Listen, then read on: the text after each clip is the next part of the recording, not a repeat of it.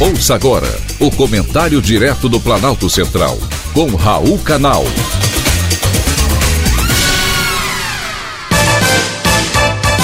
Queridos ouvintes e atentos escutantes, assunto de hoje: fábricas de vacina.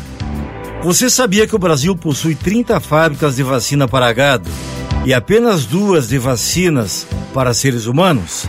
Uma informação que muita gente desconhece. A pandemia da Covid-19 evidenciou essa fragilidade do Brasil. A alta dependência de insumos importados da China para a fabricação de vacinas. E outra, o sucateamento de laboratórios e fábricas usados para produzir imunizantes no país.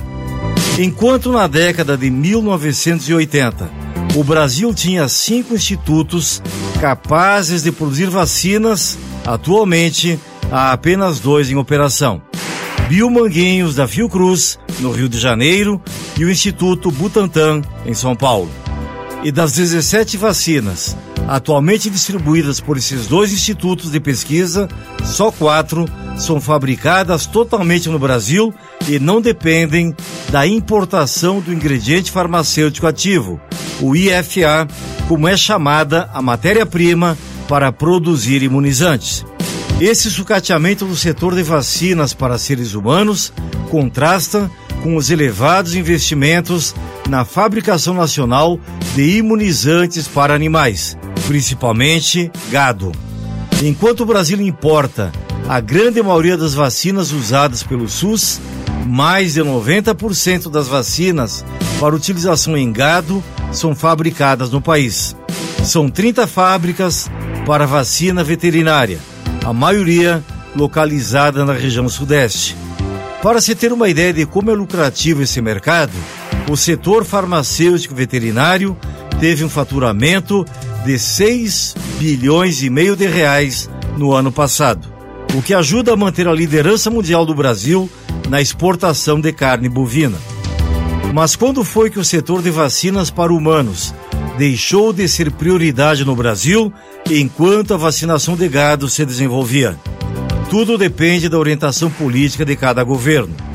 A maré para a indústria de pesquisa em vacinas começou a mudar a partir de março de 1990, com a abertura comercial promovida pelo então presidente Fernando Collor de Mello. Ele permitiu a entrada maciça de produtos importados e muitas indústrias brasileiras não resistiram inclusive o setor de imunizantes. Nesse meio tempo, a China e a Índia despontaram como grandes produtores de insumos farmacêuticos. Diferentemente do regime militar, que em 1985 lançou o programa de autossuficiência de imunobiológicos, com a meta de tornar o Brasil autossuficiente na produção de imunizantes. Houve investimento pesado para quatro instituições de pesquisa: Biomanguinhos, Instituto Butantan, Fundação Ezequiel Dias e Instituto Vital Brasil. Em poucos anos, o Brasil passou a fabricar uma série de vacinas, totalmente em território nacional, como a da tríplice viral, febre amarela, tríplice bacteriana, poliomielite, tuberculose, conhecida como BCG, e hepatite B. Os investimentos da década de 1980 foram um marco. O Brasil possuía um parque farmoquímico para a produção de IFA, insumo farmacêutico ativo. Dez anos depois, o Brasil passou a importar em larga escala o IFA, moléculas pequenas e outras matérias-primas usadas para fazer vacinas. O problema é que os investimentos não acompanharam a competitividade e abertura. Atualmente, importamos cerca de 90% dos insumos imunobiológicos. Grande perda para o país. E agora enfrentamos essa pandemia, na dependência de laboratórios de outros países, como China, Índia, Rússia e Inglaterra. Como consequência da abertura econômica, institutos e fábricas foram fechando as portas restando hoje apenas Fiocruz e Butantan com capacidade para produzir vacinas de tecnologia nacional. É uma pena. Temos capacidade técnica, pesquisadores de ponta, mas existem gargalos que impedem que as descobertas se transformem em vacina.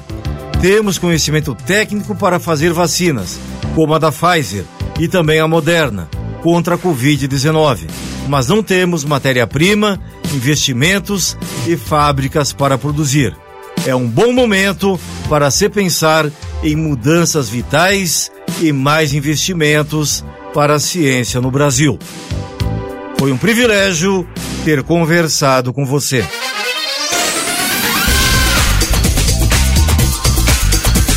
Acabamos de apresentar o Comentário Direto do Planalto Central, com Raul Canal.